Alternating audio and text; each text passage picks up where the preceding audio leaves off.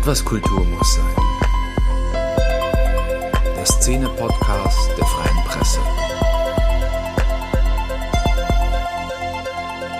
Mit Tim Hofmann.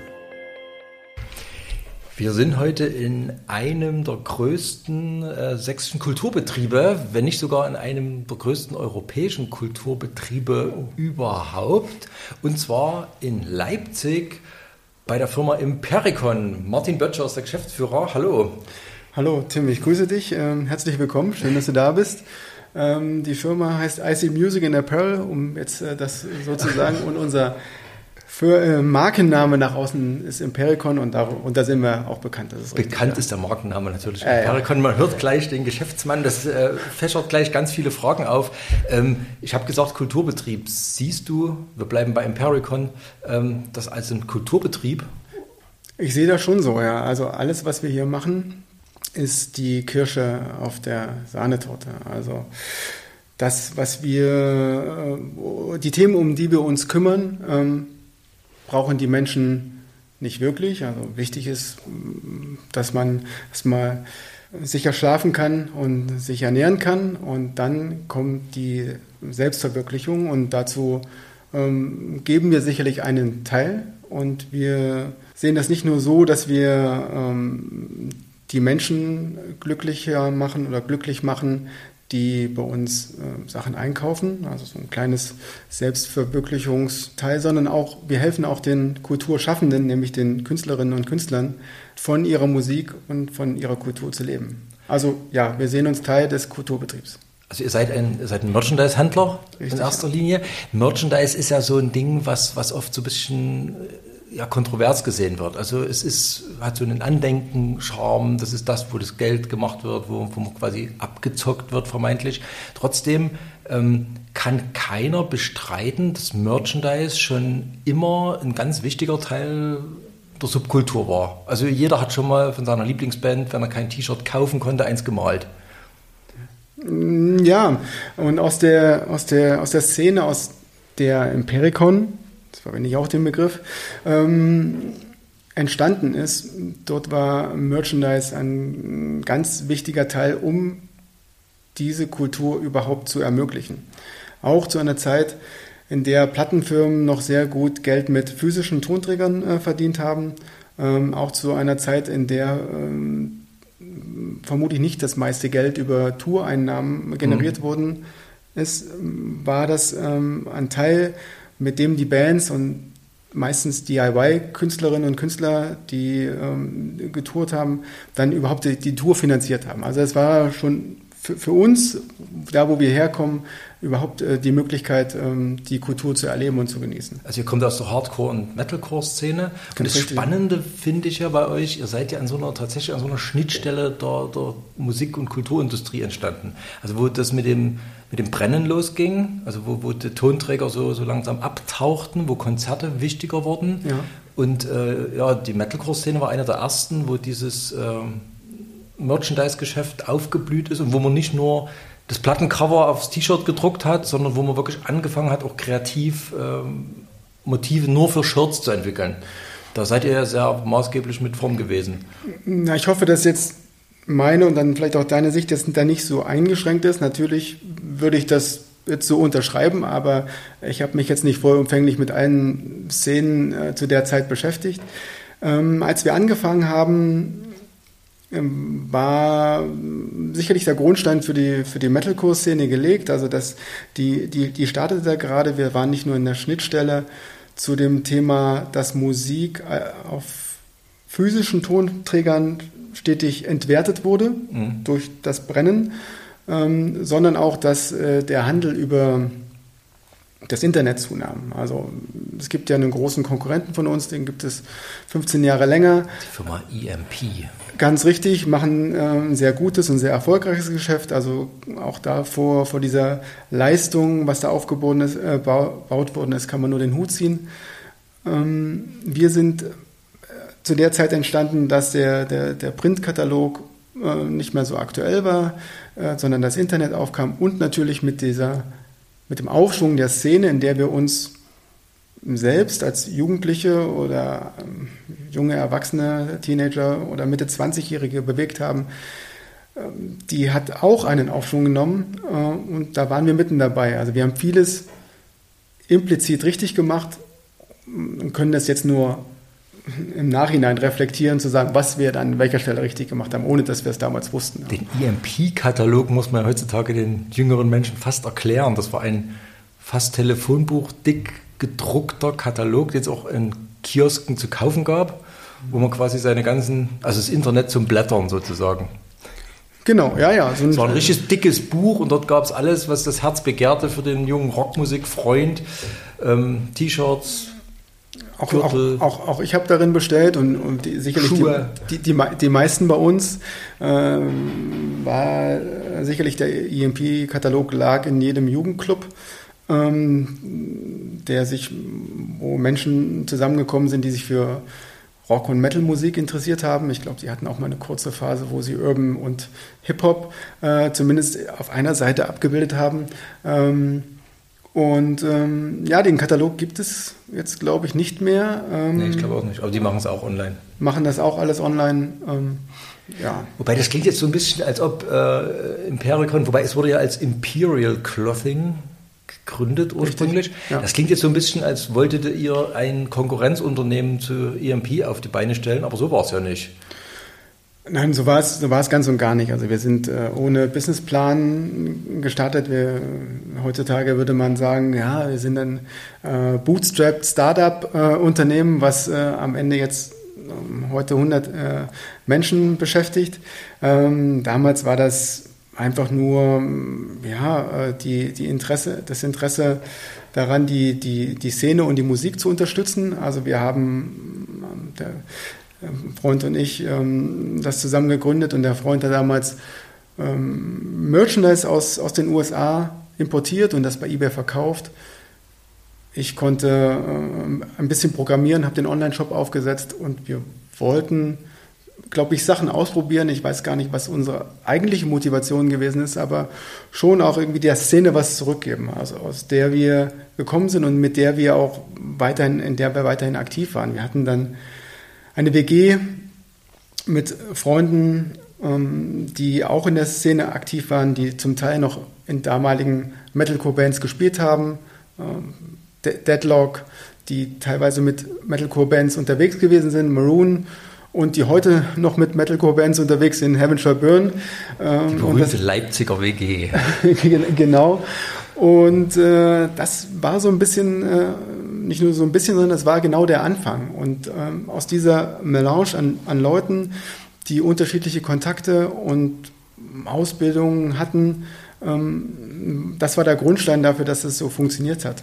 Wie wichtig ist denn das noch für das heutige Impericon, dass ihr ja im Prinzip aus so einem, ihr habt ja von einem weißen Blatt angefangen, also die Hardcore-Szene war damals ja es gab keine Magazine, es war wirklich eine reine Jugendclub, äh. Man hat sich untereinander so mit, mit Flyern versorgt ja. und selbst Platten und so wurden ja so quasi von fliegenden Händlern auf Konzerten gehandelt. Also es gab, ich kann mich nicht an einen Hardcore-Plattenladen erinnern. Also es war ja wirklich die Nische in der Nische und man musste sich quasi selbst organisieren. Es gab auch da ein paar ein paar Händler, ähm, auch in Katalogform, der Green Hell, dort habe ich gerne meine Platten bestellt. Ich glaube auch der Frontline-Shop, ich weiß nicht, einigen sagen, äh, sagt das vielleicht noch was, die waren mal der große Konkurrenz vom, vom Titus Mail Order. Die haben neben Streetwear und Fashion äh, auch so ein paar Hardcore-Platten vertrieben. Ähm, da, es, es gab dort schon ein Angebot, aber in, in der Fülle und insbesondere für diese Musikrichtung, die zunehmend Rückenwind bekam, waren wir dann die, die einzigen, die, die zumindest auch Bands eine Chance gegeben haben. Das waren ja viele angloamerikanische Bands, die sind hier in Europa auf Tour gekommen und wir waren diejenigen, die gesagt haben, hey, wir finden euch cool, wir finden eure Musik cool, wir drucken Ware für euch für ein paar tausend Euro, wir vertrauen euch und geben euch die Ware mit. Und ihr müsst die Ware erst bezahlen, und auch nur das bezahlen, was ihr, was ihr verkauft habt. So, das, das, war die Idee des Shop-in-Shop-Systems sozusagen. Mehr oder weniger, genau. Die, und, und die Bands, und ich kann mich auch noch ganz genau erinnern, eine der, der, der also Man muss dazu sagen, die Bands hätten natürlich ihr Zeug auch aus den USA mitbringen können. Nur das ist halt mit dem Flugzeug äh, aufwendig, genau. Toll, etc. Genau, ja. Es gab und gibt auch weiterhin Bands, die, die so verfahren, aber natürlich ähm, hat man da auch nur eine gewisse Kapazitäten. Ja, aber ich kann mich an die, an die erste äh, Tour für, für amerikanische Bands erinnern, die wir gemacht haben und die Overstocks, die dann damals in unserer WG angekommen sind. Danach waren, ähm, war unser Keller voll. Bring doch mal die Kartons vorbei. äh, genau, und. Äh, Man täuscht sich, wie, wie viel das dann ist, ne? Ganz, ganz richtig. Der, der, der Keller war voll und das Wohnzimmer der war auch voll. Und ähm, ja, wir haben gedacht, das, was sollen wir mit, mit dem Zeug? Wir verkaufen das niemals. Und das hat vielleicht zwei oder drei Wochen gedauert, dann haben wir nachproduziert. Und das war so ein bisschen äh, der Kicker, dass wir auch gemerkt haben, oh, okay. Ähm, die Szene ist größer, als man so.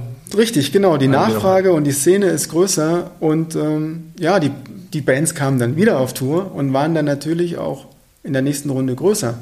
Das heißt, wir konnten dann auch mehr für die Band tun und wir haben wiederum mehr in unseren Online-Shop bekommen. Und ähm, das hat sich so multipliziert, weil wenn wir gute, gute Arbeit geleistet haben oder ähm, die Bands mit uns zufrieden waren, dann haben die das einfach ihren Kumpels auch erzählt auf Tour. Und dann waren wir der Ansprechpartner, gerade in dieser Art von Musik. Ist das auch der Grund dafür, warum dann so viele T-Shirt-Motive entstanden sind, weil ihr quasi dann äh, frei verschiedene Shirtmotive entwickeln musstet. Das ist ja wirklich auffällig gewesen in Anfangstagen von Impericon, diese, oder damals noch Imperial Clothing, diese andere Art von Shirt. Also man, man, hat euch ja dann irgendwie auch auf Festivals, man hat die Fans erkannt, das kam dann so langsam auch bei, bei Rock am Ring und so, liefen langsam Leute rum, die ja. hatten eine andere Art von T-Shirt an, das fiel auf. Buntwäsche war, glaube ich, im Metal Hammer eine Rubrik, die für diese Art von Musik eingeführt wurde. Ähm, weil die Motive damals sehr vielfarbig waren und besonders groß. Aber auch da liegt der Ursprung der Designs nicht bei uns. Das würde ich uns nicht zuschreiben, das würde ich den, den Bands und dem Kulturbetrieb und den Künstlerinnen dann zu, zuschreiben, weil die kamen mit, mit, diesen, mit diesen Motiven zu uns und wir mussten dann äh, die, die Drucker und Druckereien finden, die, die, die diese Ideen dann umsetzen. Und ich habe noch die Gespräche im Ohr. Zehn Farben, zwölf Farben, 14 Farben. Das können wir nicht drucken, wir müssen das irgendwie anders managen. Ähm, aber in der Regel wurde, wurde das dann produziert und konnte auch produziert werden zu Preisen, ähm, die zum Teil Wahnsinn waren. Aber, aber ja, den, den, den Menschen hat es gefallen, den Künstlerinnen hat es gefallen und deswegen ähm, hat das irgendwie gepasst. Und wir.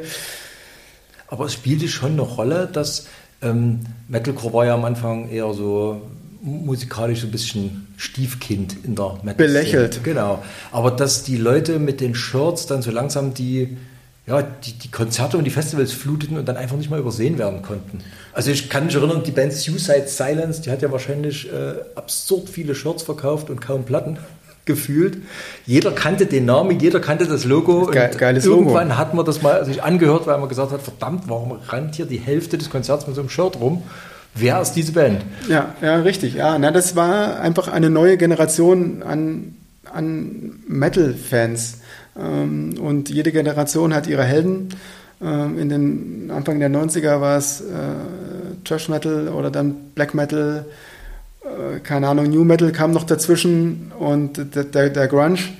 Und ähm, wir waren halt der Metalcore ne? mit die diversen Core-Differenzierungen von Deathcore, äh, Black Metal, Deathcore, was auch immer, ja, das sind dann Spielarten. Wie in allen Branchen hat sich ausdifferenziert. Und, äh, und äh, das, das ist ja auch ein Teil, das war ja vielleicht auch der Eingangssatz, diese, diese Individualisierung äh, und äh, vielleicht auch ein Teil der Abgrenzung, die man, die man mit, mit dem Tragen eines solchen T-Shirts oder an, an, sich eines T-Shirts oder Kleidungsstücks ja ähm, vornehmen möchte, das konnten dann die jungen Metal-Fans von den Älteren machen. Und die sagen, hey, mein, mein T-Shirt ist bunter als deins, mein Logo ist krasser als deins. Was äh, ich und ja, ich gehöre zu der Szene und bin dann, also das ist ja so ein Wiedererkennungswert. Ne? Jede, jede Szene hat ihre Uniform und die Metalcore hatte dann damals ihre bunten T-Shirts. Und ihr seid quasi fast absurd gewachsen mittlerweile. Wie gesagt, ihr seid der größte Merchandise-Händler Europas mittlerweile. Ah. Die Wurzeln sind klar in der Szene. Ja. Und die braucht man, um cool zu bleiben. Damit man irgendwie den, den es könnte ja jeder T-Shirts bunt bedrucken, es würde nicht funktionieren. Ihr habt eben nicht irgendwelche T-Shirts irgendwie bedruckt, sondern eben so, dass es für die Szene gepasst hat. Ja. Das muss man irgendwo behalten, damit man nicht kaputt geht. Auf der anderen Seite muss man offen sein und wachsen, sonst bleibt man in seiner, in seiner Blase. Ihr habt offenbar diese Balance super hingekriegt. Wie hat das funktioniert? Das war anstrengend. Ist da viel Ringen in der Firma? Also ich könnte mir vorstellen, dass dann einer kommt und sagt hier, also ihr habt zum Beispiel heute, ihr habt als einer der ersten Casper mitgehabt, ihr habt Hip-Hop, ihr, ihr, ihr habt ja nie Scheuklappen gehabt, Ja. aber ihr habt auch nicht jeden genommen.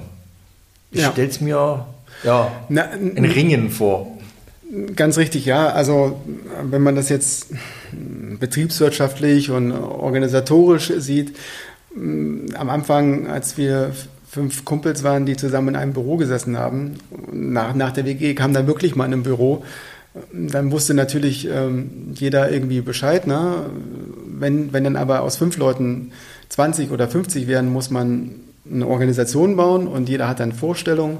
Das war so sicherlich der erste betriebswirtschaftliche Schritt. Und dann ein sogenanntes Change Management würde ich das jetzt bezeichnen. Also Menschen davon zu überzeugen, die schon jahrelang das gemacht haben, was sie immer machen, äh, doch jetzt mal anders zu machen oder neu, neue Wege zu gehen. Also die Kuration eines neuen Sortiments, ähm, ja, das ist, ist immer wieder aufwendig und ähm, hat auch was damit zu tun, ja, sich, wie du sagst, nicht zu verschließen. Also ich musste damals, als wir angefangen haben, nicht mehr nur Core-Bands zu verkaufen, sondern auch N' Roses und Metallica, musste ich mit, also nicht nur ich, aber das ist eine, einer meiner, meiner Aufgaben, mit, mit, mit fast jedem sprechen, sogar mit den Menschen, was heißt sogar, auch mit, auch mit den Menschen, die am Ende die, die Ware verpacken, weil die gesagt haben, ah cool, jetzt ist es nicht mehr Suicide Silence, es ist Metallica, das ist vielleicht gar nicht mehr mein Purpose. Und mein, mein Grund, warum ich jetzt im Lager stehe und die T-Shirts verpacke, weil ich mich ja eigentlich dieser Szene zugehörig fühle und jetzt kommt hier auf einmal was ganz anderes, was gar nicht zu, zu mir passt. Und ja, das äh, ist immer wieder ein Aushandeln und ähm, dann muss man auch den, den, die Sinnstiftung der Firma und wa warum man das tut und was man macht, dann immer wieder erweitern. Man ist dann kein Metalcore oder kein Chorladen mehr, auch wenn wir das sicherlich nach außen immer noch sind, sondern, wie du das so schön formuliert hast, ein Kulturbetrieb. Also das ist dir schon wichtig, dass die ganze Firma trotzdem noch so ein, so ein eigenes Herz hat. Da wird nicht im Management beschlossen, wir verkaufen jetzt Andreas Gabalier, rein damit, bumm. Das ginge nicht bei euch. Das geht nicht. Ja, man arbeitet mit Menschen zusammen. Und äh, klar, also wir sind an vielen Punkten, äh, wir, es gibt jetzt keine demokratischen Abstimmungen, es gibt schon en Entscheidungswege, aber man wägt ab ja, und man unterhält sich auch äh, mit Menschen aus unterschiedlichen Abteilungen und Organisationsteilen, um auch eine, auch eine Entscheidung zu verifizieren und dann auch den, den Rückhalt zu haben. Weil nur davon, äh, wir als kleine Firma können, können uns dann damit auch behaupten gegenüber anderen großen Arbeitgebern ähm, und ja, auch die, die Stimmung in der Firma soll ja so sein, dass man hier gerne arbeitet. Also der Purpose muss schon dabei sein, weil die Bezahlung, viele Menschen können, die bei uns arbeiten, können vermutlich woanders noch besser bezahlt werden. Und mhm. die kommen aber nicht, her, nicht ausschließlich her, um, um hier ähm, ein Gehalt zu bekommen. Natürlich muss das auch passen, schon klar. Also, also entsteht dieser, ich sag mal, der Impericon-Stil aus einer Mischung aus Zufall und Herzblut. Weil man kann ja schon sagen, man kann euch sehr gut unterscheiden von EMP, ohne dass man jetzt sagen könnte, ach, die haben das und die haben jenes. Mhm. Aber es gibt schon so diese zwei, sag ich mal, Philosophien irgendwie, die man einfach spürt.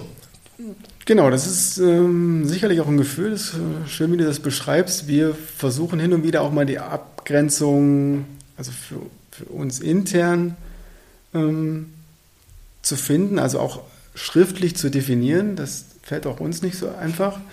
Ähm, und ja, das ist dann mehr, mehr ein Gefühl. Das liegt dann sicherlich auch an, an den Menschen, die zum Teil das dann kuratieren, beziehungsweise dann äh, Marketingmaßnahmen dann auch mitgestalten oder sagen, das ist gut und das ist schlecht.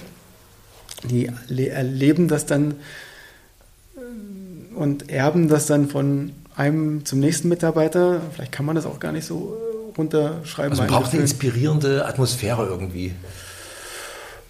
Ja, schau dich um, das ist doch sehr Das finde ich, ja, das finde ich spannend. Spielt das eine Rolle? Also wir sitzen hier im, in eurem Hauptquartier in, in, Leipzig in der alten Messe und man sieht sehr deutlich die DDR noch. Also das Gebäude ist nach der Wende nicht aufgehübscht worden.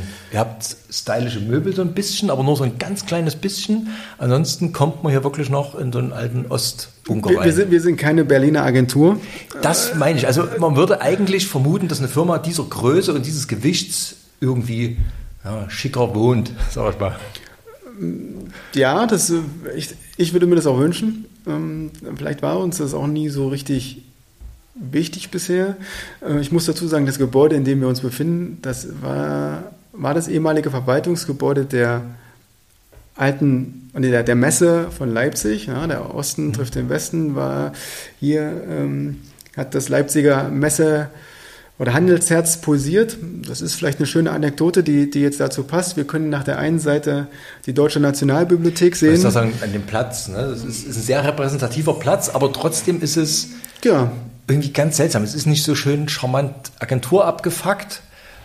Es ist aber auch nicht stylisch. Es ist irgendwie so richtig Geschichte eingefroren.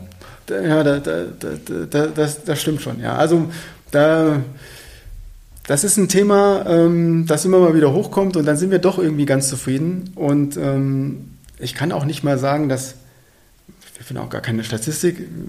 Ich glaube auch inzwischen sind vermutlich die wenigsten Mitarbeiter bei uns in der DDR sozialisiert. Das kommt dazu. Also ja, ja, klar, gut, wir, haben, wir haben viele jüngere Menschen und wir haben inzwischen auch äh, viele Menschen aus, keine Ahnung, an, anderen Bundesländern, also nicht äh, den, den, den, östlichen Bundesländern. Ähm, und das hinterfragt man Gott sei Dank auch nicht mehr und äh, merkt man auch so nicht. Aber es bleibt so ein bisschen down to earth. Ne? Also man kommt, ja, genau. Wir, man hat nicht das Gefühl, man kommt hier in eine schickimicki-Bude rein. Wir haben keine goldenen Schallplatten an der Wand. Aber wir, wir beschäftigen uns auch selten mit Künstlern, die so viele goldene Schallplatten haben. Aber ihr habt sehr schöne äh, Fotos von ähm, alten Weggefährten an der Wand. Das, ich habe schon das äh, Poster von Bring Me the Horizon bewundert, wo Olli ja noch ein Kind drauf ist und dort mit seinem Geist signiert hat, den er früher immer verwendet hat für sein Label. Ja, genau. Also das, ähm, das ist quasi unser Heritage, unser, unser, unser ähm, ja, wo, wo wir herkommen. Und Bring Me the Horizon sind dann sicherlich eine der, wenn nicht die größte Band, die irgendwie aus unserer, aus unserer Szene entstanden ist. Jetzt musikalisch würde ich jetzt mal sagen, fast gar nichts mehr damit zu tun hat. Ähm, aber auch da Veränderungen ist, äh, streiten, nötig. ich finde sie immer noch gut. Ja, ja, ja das, das, war jetzt wertfrei, ob, ob, sie jetzt gute oder schlechte Musik machen. Also, ähm, und es gibt, gibt andere Weggefährten, die sich musikalischer treu geblieben sind, würde ich jetzt mal sagen, und äh, auch äh, sehr, sehr, sehr erfolgreich sind, auch Generationen begeistern. Die Band Hamager Burn, also auch Freunde von uns, also von zumindest den, den Menschen, die die, ähm, die Firma gegründet haben. Ja, und so geht, äh, gehen die Bands dann auch unterschiedliche Wege, manche oder viele, die meisten der Bands, mit denen wir angefangen haben. Die gibt es schon gar nicht mehr. Aber auch das ist wieder das Thema, jede Generation hat ihre Helden und das schlägt sich alles um. Was auffällt bei eurem Sortiment, ähm, dass ihr nicht nur so auf diese Merch-Schiene gegangen seid, sondern dass ihr auch ähm, ja, so, so ein bisschen Labelklamotten im Moment ja. angeboten habt. Das fand ich immer sehr angenehm, dass äh, dieser EMP-Schiene, so die Metal-Schiene, da war ja sozusagen dieses leicht uniformierte, man brauchte ein bedrucktes T-Shirt, es gab nichts anderes bedruckte T-Shirts sind bei euch extrem wichtig, ja. aber sie sind am Ende nicht äh, die Uniform, sondern sie sind eine Option. Ja, sie sind Teil der Uniform. Ich kann mich an früher erinnern, da sind wir, da sind wir zu Konzerten gegangen und haben bei den Hardcore-Bands äh, T-Shirts gekauft und dann sind wir zum Titus äh, und haben uns äh, die, die, die Skatehose und die, die Schuhe dazu geholt. Das war dann unsere Uniform, das, was, was die, die Bands auf der Bühne auch bloß getragen haben. Und das wollten wir vereinen. Wir sagten, naja, wenn es möglich ist, dann bieten wir doch alles zusammen an. Im besten Fall auch noch den, das Konzertticket. So, und ähm, das haben wir zu großen Teilen geschafft. Jetzt muss man dazu sagen, mit der äh, Heterogenität der, der Musikrichtung, die wir anbieten, ähm, steigt natürlich auch die Heterogenität der Uniformen, die wir anbieten. Und damit äh, haben wir jetzt auch neben dem ähm, klassischen Metal-T-Shirt auch äh, Gothic-Klamotten, wo wir früher vielleicht gesagt Das hätten, habe ich bemerkt auf der Website neuerdings. wo, wo- wir früher vielleicht gesagt hätten, Schuhe mit 10 cm Absätzen oder so Boots, ja, nee, wo- wollen wir nicht. Ähm, aber auch da, wir haben junge Menschen, die äh, junge Gothic-Marken äh, dazu kuratieren. Ähm, das muss man auch dazu sagen. Die, die, die fünf Gründer, das waren alles Jungs, Männer. Ähm, jetzt ist unser Team natürlich viel diverser, sowohl vom Alter als auch äh, von, der, äh, von, der, von dem Musikgeschmack als auch vom- Geschlecht. Und äh, wir, machen, wir machen diesen Shop ja nicht für uns, sondern für äh, viel heterogenere Masse und brauchen dann natürlich äh, Menschen, die, die das dann auch entsprechend gestalten. Und das sind nicht mehr die fünf Typen, die das früher gemacht haben, sondern das ist ein, Team von ja, heterogenen Menschen, keine homogene Masse. Das ist wieder beim Kulturbetrieb. Ne? Es Ja. ist, eben, ist eben keine, oder es macht nicht den Eindruck einer Firma, sondern es ist doch irgendwo ein, ein, ein lebendes Wesen, was, was seinen Grundsätzen treu bleibt und sich dabei trotzdem bewegt. Ja, ja und ähm, das kann ja jeder auch selbst nachvollziehen, die, die Musik, also man, die meisten werden ja geprägt von der Musik, die sie in den fünf besten Jahren ihres Lebens oder fünf besten Sommer, so bezeichne ich das gern, äh, ge- ge- gehört haben in, in, in der Zeit zwischen Schule und vielleicht Ausbildung, wenn man dann äh, auf die diverse Festivals äh, gefahren ist. Und da kommt nun mal nur so stückweise äh, etwas dazu. Spätestens dann, wenn man Familie gründet, werden sicherlich auch die, die Interessen andere und, ähm, und ja, die, die, die nächsten Generationen, die haben eine, andere also nutzen andere Musik und andere Themen, um quasi ihr, ihr Gefühl dann auszudrücken. Und das, dem müssen wir gerecht werden, ja klar. Ist eine Folge dieser Bewegung, dass ihr jetzt auch das Gewandhaus in Leipzig sponsort. Das war so ein bisschen eine überraschende Meldung vor ein paar Monaten, dass äh, das Gewandhaus unterstützt. Ähm, ja, das ist eine, eine ganz interessante äh, Story. Also erstmal ist es schön, dass die Stadt Leipzig ein solches, einen solchen Klangkörper hat. Die Menschen vom Gewandhaus würden sagen, eine der Top 5 Klangkörper weltweit, auch mit einer über 250 Jahre alten Geschichte. Äh, darauf Der einzige Konzerthaus-Neubau der DDR. Richtig, ja. Auch ähm, ein wirklich schönes Gebäude mit viel Kunst und klanglich. Ich höre das leider nicht. Meine Ohren geben das nicht her. Und vielleicht Aber man sagt so tatsächlich, das ist eines der bestklingenden. Ja, so, sogar besser als die, die Elfi. Ich hoffe, ich sage jetzt nichts Falsches, aber ähm, Da werden ja, sich Klassik-Gourmets wahrscheinlich bis aufs Blut streiten, aber Ja, es genau. spielt aber in der Liga auf jeden Fall, ja. Und ähm, ja, wir haben, wir haben einen persönlichen äh, Kontakt zu, zu Menschen im Gewandhaus und finden aber diese, diese Geschichte so interessant. Also so ein Kulturbetrieb so lange aufrechtzuerhalten. Und das ist äh, klar äh, stark subventioniert, auch staatlich subventioniert, aber aus der Bürgerschaft gegründet, also durch Engagement von Menschen in Leipzig vor über 250 Jahren. Und auch jetzt steht und fällt der Betrieb und das Angebot, was, was der Betrieb macht. Na klar, das ist Hochkultur mit dem Engagement von, von, von Bürgern oder Unternehmern und Unternehmen. Und ähm, das wollten wir, dem wollten wir irgendwie Rechnung tragen. Und natürlich auch, um um in der Stadt auch um etwas mehr gesehen zu werden. Und wir finden zum Beispiel dieses Klassikerleben, äh, wo das Gewandhaus äh, den Bürgerinnen und Bürgern von Leipzig etwas wiedergibt. Das ist eine kostenlose Veranstaltung in Open Air Das sind die bekannten Konzerte. Hm? wo bis zu 30.000 Menschen dann mit Picknick und äh, ähm, ja, einen Abend oder zwei Abende sind das ja äh, kostenlos genießen dürfen. Und dort Künstler kommen wie Igor Levitt und das für, für nichts, für, mit freiem Eintritt. Ähm, das wollten wir supporten mit einem ganz kleinen Teil, ja. Also zum Teil ein Zeichen an die Gesellschaft. Wir sind ein ganz normaler Teil der Gesellschaft Ja. und sind in der Mitte angekommen.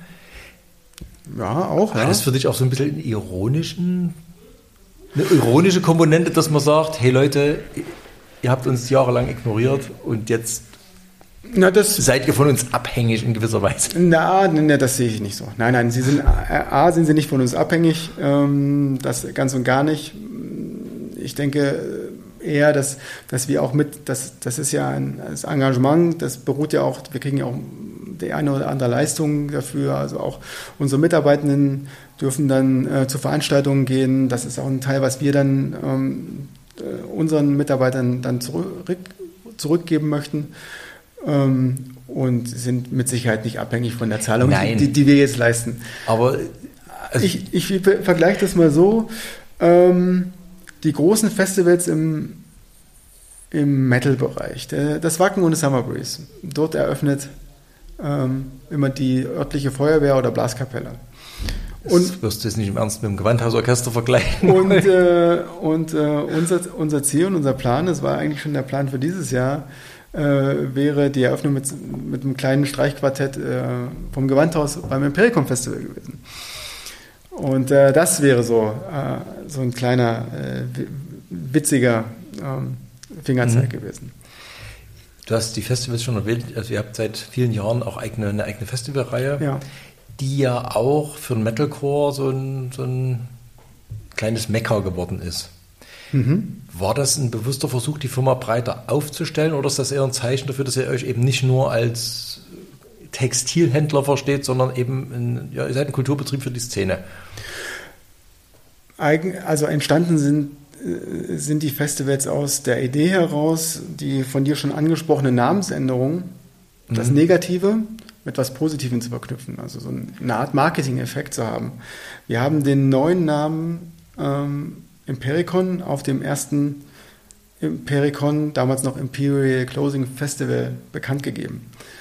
Ähm, auch da hatten wir, das ist ja eine Wortfindung, glaube ich, aus Imperial, nicht nur glaube ich, sondern aus Imperial Closing.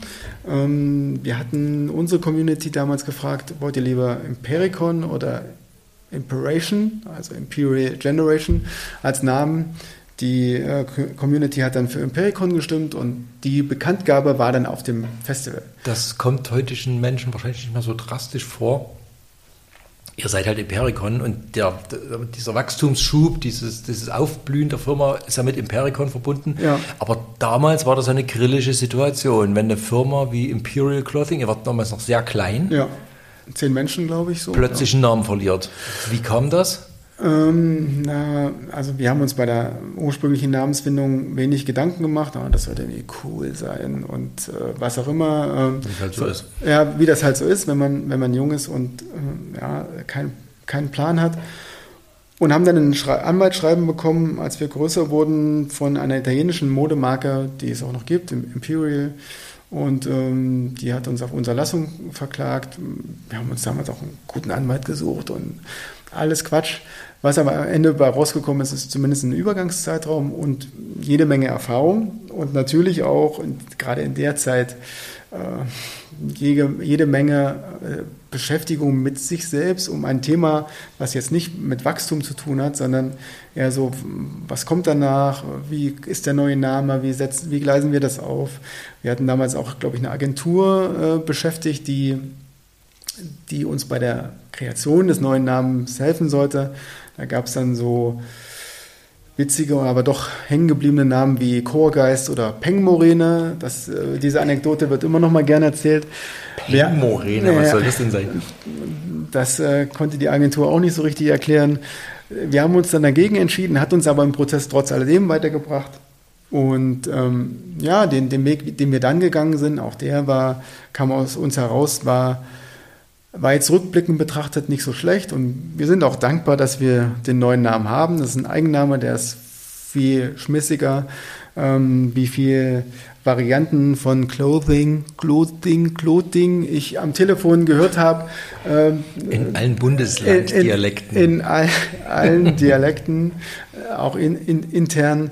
Ähm, das äh, möchtest du dir gar nicht ausmalen. Und äh, ich bin froh und glaube ich alle anderen auch. Also war es ein guter Zufall, dass das Festival gerade am Start war, dass der Name über das Festival dann auch stark mit. Wir haben das Festival explizit dafür ins Leben, Leben gerufen. Okay, und es hat dann so gut funktioniert, dass wir dann am, im zweiten Jahr gesagt haben, okay, wir versuchen Parkbedriver als Headliner zu bekommen.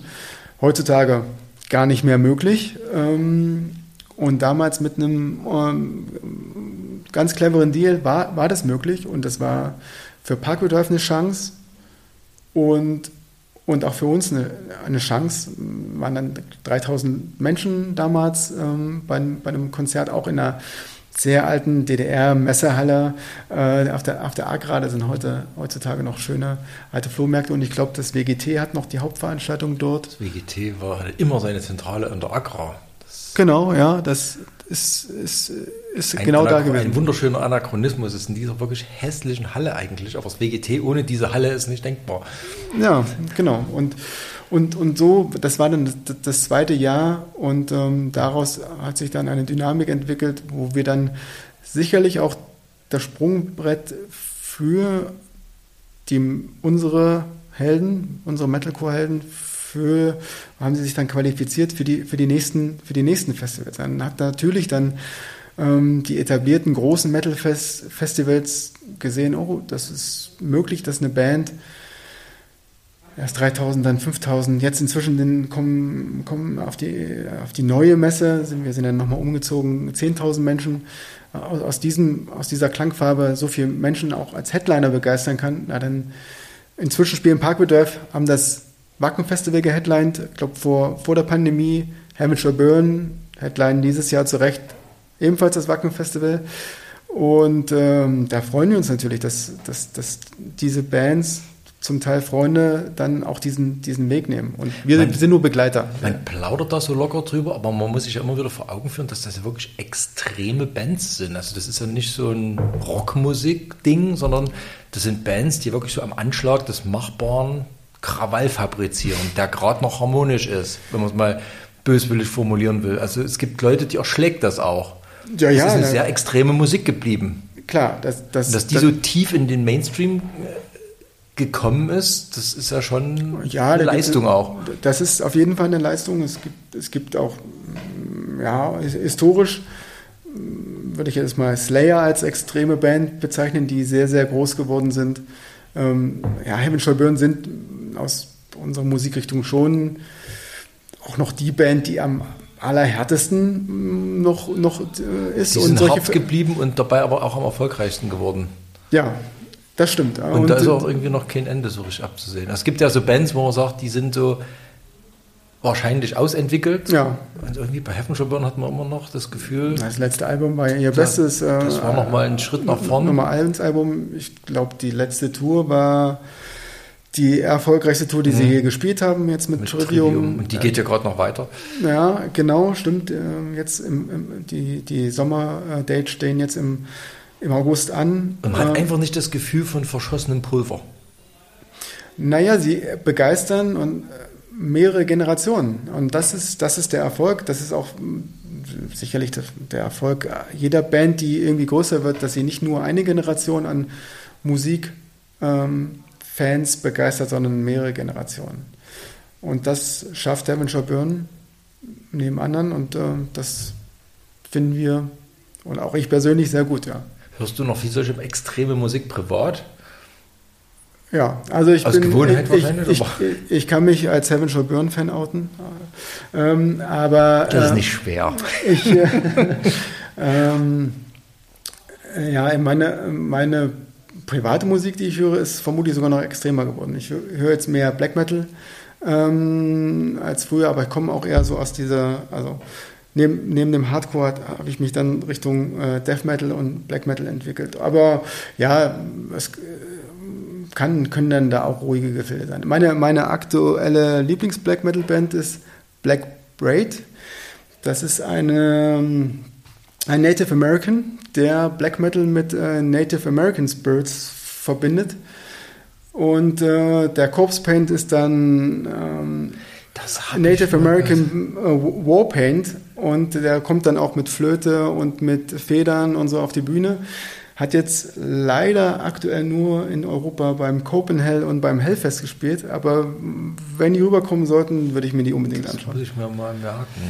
Ich habe mir gerade die neue Liturgie geholt. Oder die kam gerade erst an, sagen wir mal so. Das ja, finde ich, äh, das äh, auch von, von der Rhythmik und so, das, das gefällt mir sehr gut. Das ist aktuell meine Lieblings-Black Metal Band. Ja. Wie viele Artikel habt ihr eigentlich? Das wollte ich die ganze Zeit schon unterkriegen. Und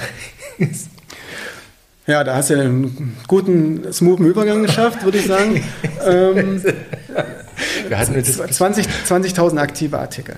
Ja, und äh, das Portfolio ist dann, nachdem wir Metallica und Guns N' Roses dazu genommen haben, noch weiter, also noch erweitert worden, und, um, um Artikel wie äh, lustige Star Wars Tassen oder ähm, ja, äh, Schlappen.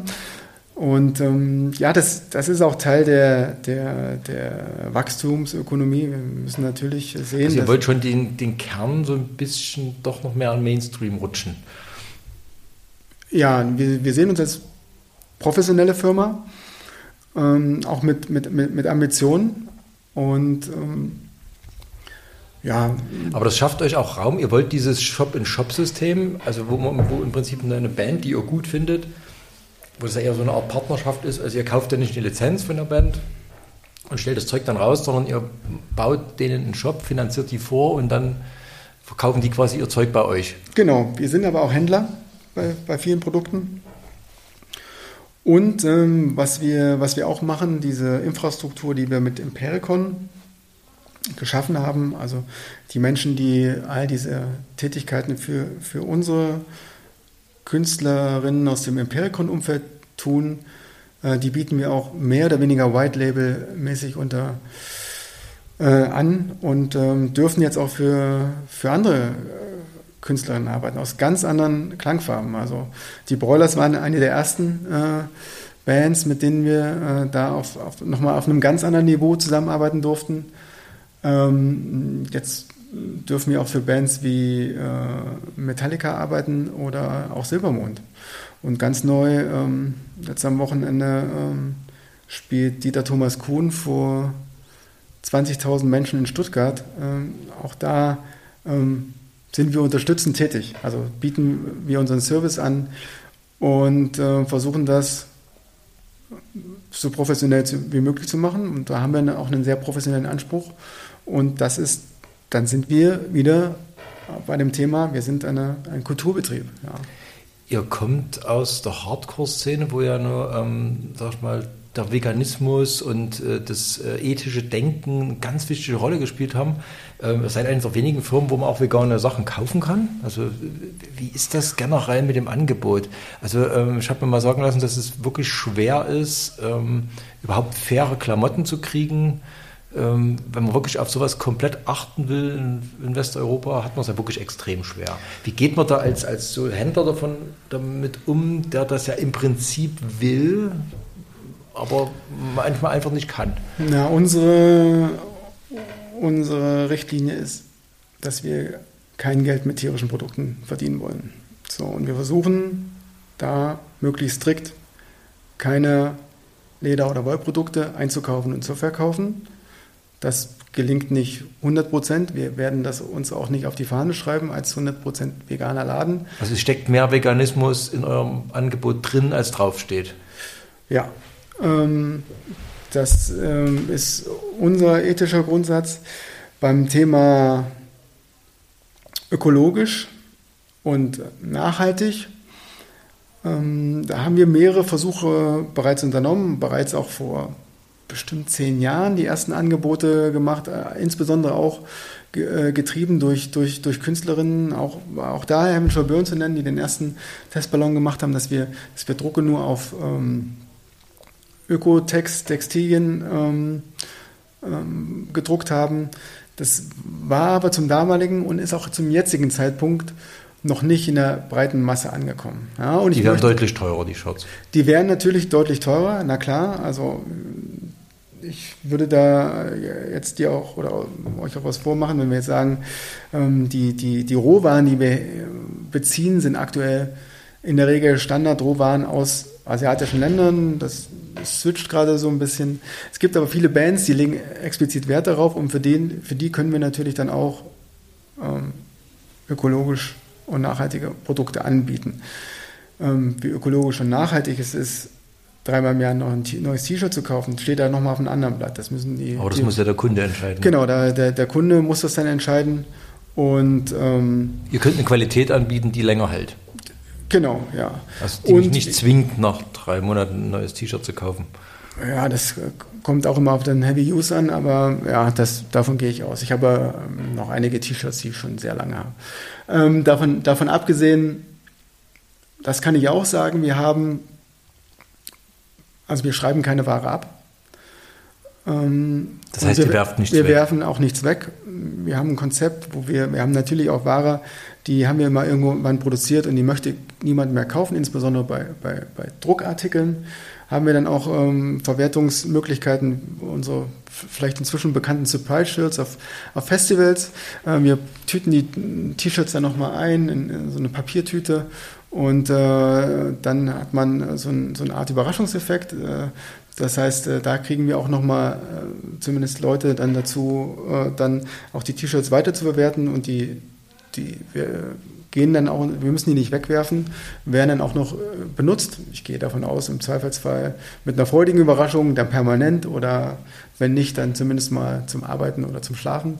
Ähm, ja, wir versuchen, das wäre so der, der nachhaltigste Ansatz, den man, den man dann so bringen kann, aber ich würde uns nicht Stand jetzt zertifiziert nachhaltige Firma nennen. Das ist ein Schritt, den wir, den wir zukünftig gehen wollen und gehen müssen. Also da stetig in unseren Prozessen besser werden, insbesondere dann auch in dem Angebot. Äh, wird sicherlich Print on Demand ein Thema sein. Da kann man einfach auch eine breitere Produktpalette anbieten, ohne vorzuproduzieren, insbesondere dann auch auf äh, Textilien und Rohwaren, die dann entsprechenden ökologischen Standards entsprechen. Ja. Du sagst es jetzt so salopp, wir schmeißen nichts weg. Da würde jetzt, glaube ich, der normale Kunde sagen, ja logisch, wer schmeißt denn auch was weg als Firma? Ist das so ein Riesending, dass man nichts wegschmeißt? Man hat jetzt äh, immer mal gehört, dass, dass so Versandhändler so Retourwaren dann auf die Müllkippe hauen, wo man dann so als normaler Mensch sagt, what? Ja, ja, ja, na, also ähm, der Versand und Rückversand und die Aufbereitung kostet ja häufig Geld, Zeit und Ressourcen. Ähm, und wir haben jetzt insbesondere beim Merchandise kaum ein großes Retourenthema. Also so ein T-Shirt, das passt eine L wie eine M. So. Klar, bei den anderen mm, Textilien wie Schuhe und Hosen äh, haben wir sicherlich ähnliche ähm, Retouren wie, wie, wie jetzt auch die großen. Man bestellt Te zwei Größen, zieht die passende an und schickt die andere zurück. Ganz richtig, genau. Ähm, und auch da versuchen wir alles wieder aufzuarbeiten und äh, in in den Umlauf wiederzubringen. Wenn das nicht möglich ist, dann haben wir natürlich auch ähm, Bestände, die wir entsorgen müssten.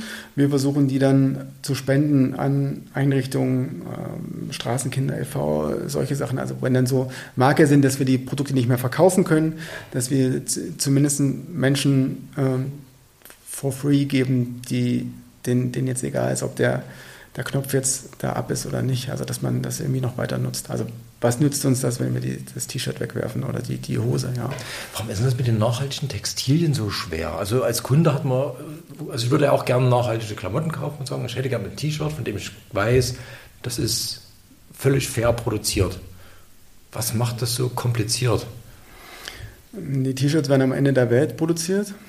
Das ist, ähm, die EU geht ja jetzt mit diesem ähm, Lieferkettengesetz ein Schritt in diese Richtung. Mhm. Also wir kaufen, wenn wir die Ware äh, von, von, von, der Druckerei bei der Druckerei produzieren, dann kauft die Druckerei das T-Shirt von einem Lieferanten, der wiederum von einem Lieferanten und der lässt irgendwo produzieren. Also die Handelswege und Handelsketten sind lang, für kleine Firmen wie uns durchaus schwer nachzuvollziehen. Ähm, das ist, klingt jetzt wie eine Entschuldigung. Man könnte jetzt natürlich auch zu zertifizierten Händlern gehen. Also dann sind die Produkte deutlich teurer. Ähm, und das wird im Markt aber im Moment nicht nachgefragt, insbesondere bei Merchandise-Artikeln. Ähm, nicht in der Größenordnung, dass man sagt, man kann jetzt das komplette Sortiment umstellen. Also wir sind ja sowieso noch Teuerung. Also Früher ja. waren wir so 20 Euro. Ihr habt sowieso immer versucht, relativ günstig zu sein, obwohl die anderen 20 gekostet haben, habt ihr noch teilweise 15 ja. gekostet. Mittlerweile sind wir bei 25 Euro. 30 habe ich schon gesehen. Online, äh, online ja, bei, sind wir so um die 25 Euro, ein bisschen drunter, mal ein bisschen drüber. Ähm, das sind 50 Westmark, ne? ja, Du kannst dir vermutlich noch in Ostmark umrechnen. War dann mal 16. Ne? Die Preise steigen, aber das ist, ist ein genereller Trend, dass äh, auch Konzertkarten äh, es wird ja alles teurer gerade. Das ist Kapitalismus. Das ist Inflation. Ja, das ist das System. Bist du da so reingerutscht? Also man, man fängt an als, als, DIY, ich möchte einfach für meine Lieblingsband irgendwie so ein bisschen was zur Szene beitragen. Ja. Und irgendwann realisiert man, man, das geht nur innerhalb dieses kapitalistischen Mechanismus. Also ich kann das jetzt entweder sein lassen oder ich versuche so fair und gut wie möglich das da drin zu machen. Passiert einem das irgendwie oder kommt man irgendwann an einen Punkt, wo man sich das so richtig überlegen muss?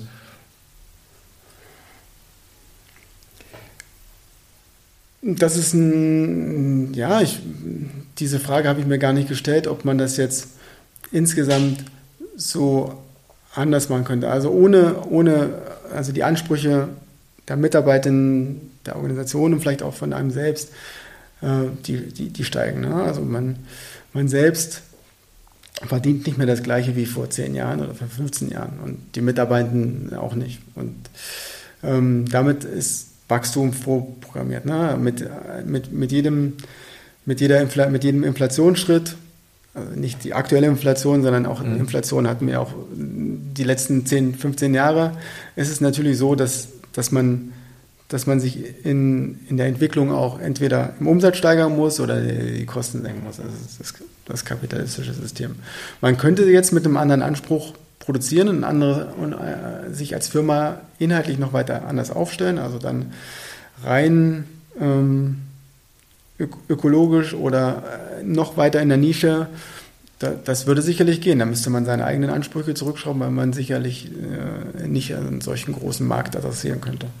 Ihr habt ja auch ein sehr junges Publikum. Also das T-Shirt ist ja so wahrscheinlich das erste Kleidungsstück, was sich ein Mensch selber kauft auf einem Konzert.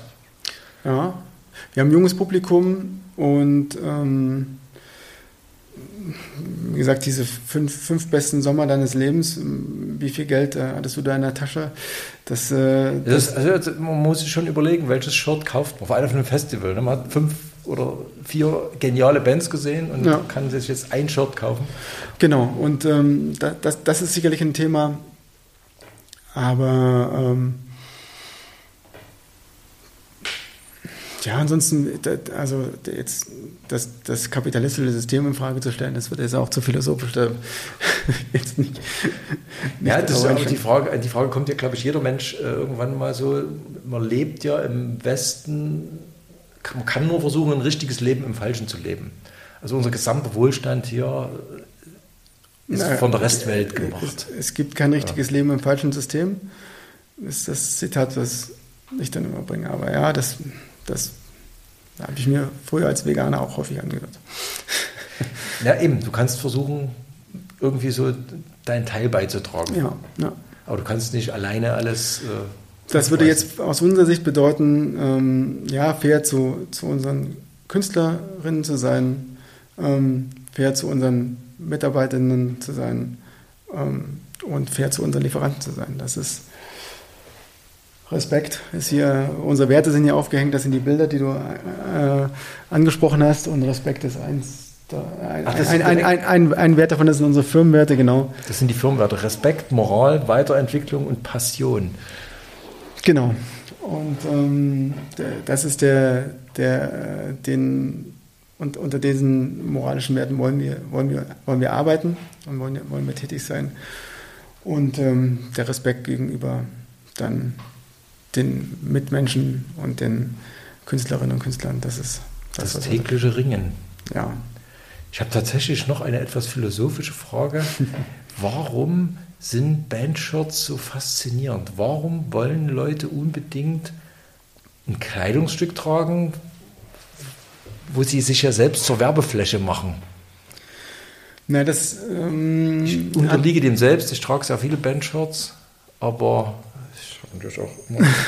ähm, also, Na, ich frage es mich aber manchmal selbst, warum will ich das so unbedingt? Warum, warum wollen Menschen äh, T-Shirts tragen mit einem, mit einem Markenlogo? Das ist immer das, das Thema Abgrenzung und äh, mein, mein Tribe, dein Tribe. Ähm, das ist sicherlich das eine. Um vielleicht auch so als Erkennungsmerkmal. Früher in der Schule war das sicherlich sagen, ey, Suicide Silence steht bei mir auf meinem T-Shirt und bei dir steht Nike. Also, ich bin cooler als du. Ähm, und jede Szene hat da andere äh, Abgrenzungsmechanismen in der Urban- und ähm, Hip-Hop-Welt. Soweit ich das jetzt aus, aus der Ferne einschätzen kann, ist es dann sicherlich dann eher der, der, die, die krassere Marke am Ende. Turnschuhe. Oder, oder, oder der, genau, der, der Sneaker, der, Entschuldigung. Der, der, der Sneaker äh, in der ultralimitierten ähm, Auflage. Das ist ein, ein Teil des, des Ganzen. Und wenn man das Ganze auf einem Event, was man selbst erlebt hat, kauft, hat man ja noch die Erinnerung daran. Und das ist so ein bisschen so ein Andenken, wie ich früher Andenken aus dem Urlaub mitgebracht habe, zu sagen, ah, das war die Tour 1993, damals. Und da hat noch der und der und weißt du noch die langen Haare. Und das ist dann wieder die Geschichte, die man dann darüber erzählt, erzählt die man dann vielleicht auch am Körper trägt und äh, sich dann ganz kurz darüber Gedanken macht, wenn man, wenn man das Ganze trägt und dann wieder sichtbar macht nach außen. Hast du dir das so ein bisschen versaut? Weil du kannst ja jetzt jedes T-Shirt kriegen. Ich habe auch meine Uniform. Ich trage im Sommer ausschließlich weiße T-Shirts und im Winter ausschließlich schwarze T-Shirts. Und alles andere lasse ich sein. Das ist möglichst neutral. Äh, und, du bist äh, vom Druck weggekommen. Ich bin, ich du sitzt bin, hier vor mir und hast keinen Aufdruck drauf. Ja, ja, genau. Bin vom Druck ein bisschen weggekommen. Ich muss, das hat den Vorteil, ich muss am Morgen nicht überlegen, was ich anziehe. Ich greife einfach nur das nächste saubere T-Shirt aus, aus, der, aus der Kiste. Genau. Und muss, ähm, muss mir keine Gedanken über mein Outfit machen. Du kannst ja die Nachlässigkeit zum Markenzeichen machen. ja. Habt ihr ein Firmenarchiv? Also ich weiß, dass Benny, der Manager von Heaven Shall Burn, alle Heaven Shall Burn T-Shirts sammelt und archiviert. Das sind etliche. Ich kann mir vorstellen, ihr müsst doch mittlerweile zwei, vier, 5.000 verschiedene Motive von allen Bands gedruckt haben. Digital vielleicht. Also, also, digital haben wir das, aber wir haben das auf jeden Fall nicht physisch vorrätig. Wir haben ein großes Lager, da sind sicherlich auch noch einige äh, äh, Sachen zu finden, die vielleicht auch ein bisschen älter sind als, als ein Jahr, ähm, aber, aber weniger. Und ähm, in dem einen oder anderen Kleiderschrank, sicherlich auch beim besagten Benny, ähm, das sind dann die Archive, die wir haben. Vielleicht sollten wir sowas mal ins Leben rufen, das ist vielleicht ganz interessant. Du hast schon die Stichworte Silbermond und Metallica gesagt. Ja. Wo geht die Reise hin für Impericon? Ja, wir wollen zukünftig äh, mehr und mehr als Servicedienstleister wahrgenommen werden und dort im, im Kulturbetrieb die Kulturschaffenden unterstützen, ähm, von ihrer Musik leben zu können. Wir haben ja bei Impericon, ist ja unser Spruch, unser Claim, äh, to live your music. Und ähm, das sehen wir von, von, von zwei Seiten. Ne? Der, der, der Mensch, der Fan, der das T-Shirt trägt, äh, lebt auch seine Musik und mhm. trägt das nach außen. Und ähm, wir wollen mit, mit, dem, mit der Dienstleistung, die wir, die wir für die Künstlerinnen und Künstler machen, wollen wir es auch denen ermöglichen, von der Musik zu leben. So, bei, den, bei den ganz großen ist Merchandise. Das ist ein zentrales Thema. Ne? Ja, es ist. Kam bei Corona, das war so der, einer der Knackpunkte äh, in der Pandemie. Ja, und wir sind, wir sind sicherlich für unsere, für unsere Künstlerinnen und Künstler sind wir, sind wir Einnahmequelle Nummer zwei, würde ich sagen, nach Ticketeinnahmen. Ähm, insbesondere jetzt in der, in der äh, Core-Szene. Ähm, da sind die Streaming-Zahlen sicherlich nicht so ausreichend, mhm. dass, dass man davon leben kann. Bei den großen ähm, Künstlerinnen und Künstlern ist es sicherlich so, Ticketeinnahmen, Streaming und dann erst Merchandise. Wenn man Taylor Swift ist, ja. Äh, ja, genau. Aber ja, in, in, in, unserem, in unserer ursprünglichen Klangfarbe ist das, sind wir da sicherlich der, der, der an der zweiten Stelle, genau. Ja, ja. Und ähm, das wollen wir auch anderen Klangfarben zuteil werden lassen. Und ich denke auch, für Silbermond ist es nicht ganz unerheblich, äh, Produkte, physische Produkte zu verkaufen, äh, sei es jetzt das T-Shirt oder eine Tasse. Und auch das eine oder andere Metallica-T-Shirt soll schon äh, einen Abnehmer gefunden haben. Man hat davon gehört. ja. Inwieweit das jetzt äh, dafür Aber ihr ja schon mehr mit der Szene ver verzahnen. Also, na, na, die, wir, wir wollen uns ähm, im, im, Kulturbetrieb breit aufstellen ne? und mhm. die Grenzen ähm, der Künstlerinnen und Künstler, die wir, mit denen wir zusammenarbeiten wollen, die hängen quasi hier an unserer, an, an unserer Wand. Ja, da gibt es auch äh, Bands, wo wir das sicherlich ungern machen wollen würden. Und ähm, ansonsten sind, sind wir da offen. So. Und ähm, wir wollen respektvoll miteinander umgehen, das erwarten wir uns auch. Wir haben eine bestimmte Moralvorstellung ähm, da, da, und die erwarten wir dann auch von unseren Künstlern. Und da, so kommen, kommen dann die Zusammenarbeiten zustande. Genau. Tonträger äh, spielen bei euch scheinbar so eine bisschen untergeordnete Rolle.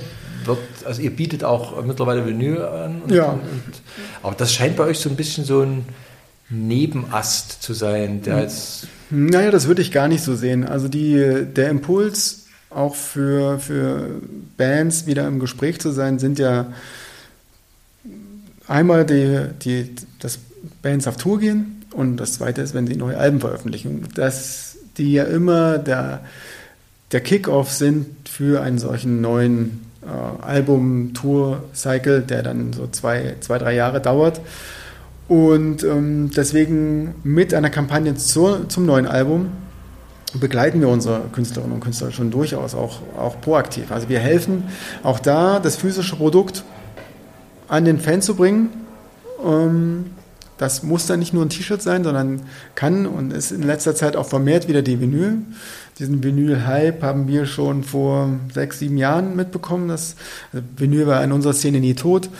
Und ähm, der, das verstärkte, der verstärkte Zugriff dann kam, glaube ich, so vor drei bis fünf Jahren, wo dann unsere Künstlerinnen und Künstler keine Platten mehr bekommen haben, weil dann auch Taylor Swift äh, auf einmal irgendwelche gepresst hat, gepresst hat und Sachen äh, re-releasen musste.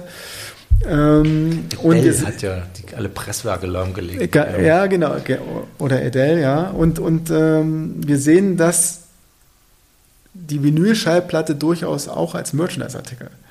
Weil viele Sammlerinnen und Sammler äh, stellen sich das eingeschweißte, die eingeschweißte, zumindest eine Farbe in äh, das Regal und fassen, fassen die nicht an. Ich glaube, wir kennen denselben Sammler, der so einen Quatsch macht, aber das finde ich einen interessanten, äh, einen interessanten Aspekt.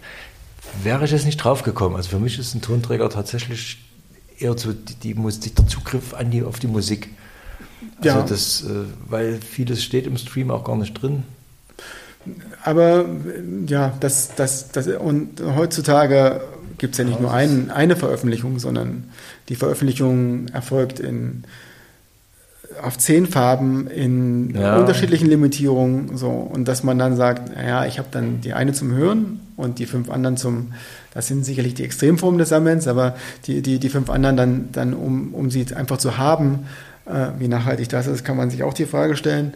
Ähm, das, das, bedienen wir natürlich und äh, da helfen wir auch unseren, unseren Bands, ähm, da die, die Fans zu erreichen und dann vielleicht noch ein besonderes Paket zu machen, weil es nicht nur die Vinyl gibt, sondern auch noch ein T-Shirt oder das Konzertticket dazu. Und das, ja, auch die, die, Boxen. Die Boxen und das ganze chartrelevant zu verkaufen und so. Das, ähm, das, das können, diesen Service können wir, können wir schon leisten, genau. Das ist unser Teil. Kannst du eine Band verraten, von der keiner vermuten würde, dass sie zu euch kommt und die demnächst zu euch kommt? Nein. Im Zweifelsfall kriege ich das auch als letztes mit. das ist aber ein schönes, geheimnisvolles Schlusswort. Martin, hab recht vielen Dank. Es war ein sehr schönes Gespräch. Ich danke auch. Ja, schön, dass du da warst. Weiterhin viel Erfolg. Dankeschön. Das wünsche ich dir auch mit deinem Podcast. Danke.